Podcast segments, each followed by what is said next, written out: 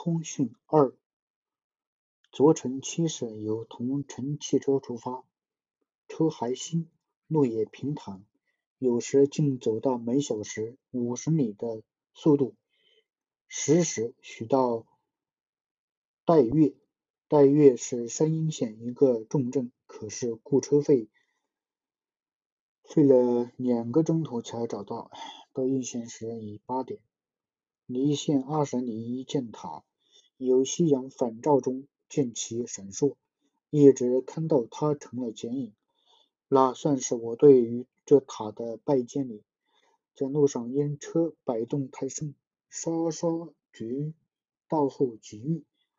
县长养有好马，回城当借凭骑走，可免受晕车苦追。今天正是去拜见佛宫寺塔。绝对的 over burn money，好到令人叫绝，喘不出一口气来半天。塔共有五层，但是下层有符界柱，重檐建筑之次要一层。宋式位置符界，上四层，每层有平座，实算宫实侧。因梁架斗拱之不同，每层需梁式。需两俯视、仰视、平面各一，共二十个平面图要画。塔平面是八角，每层需做要一个中正中线和一个斜中线的断面。斗拱不同者三十三十四种。工作是意外的繁多，意外的有趣。未来前的五天工作预算恐怕不够太多。塔身之大，实在惊人。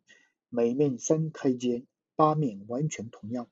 我的第一个感触便是可惜你不在此，同我享受此眼福，不然我真不知你要集集体投地的倾倒。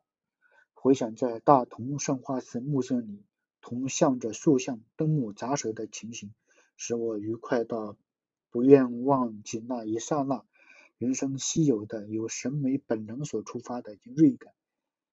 尤其是同几个兴趣同样的人在同一时间时候，浸在那锐感里边，是能忘情时那句“如果圆明以后有此精品，我的牛子倒挂起来了。”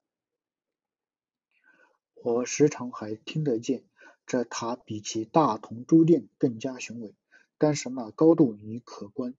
世人很高兴，他竟听我们的劝说，没有放弃到这一处。同来看看，虽然他要不带测量先走了。应县是一个小小的城，是一个产盐区，在地下掘下不深就有咸水，可以煮盐，所以是个没有树的地方。在塔上看全城，只数到十四棵不是很高的树。工作繁重，归期怕要延长很多，但一切吃住都还舒适，住住处离塔邑不远，请您放心。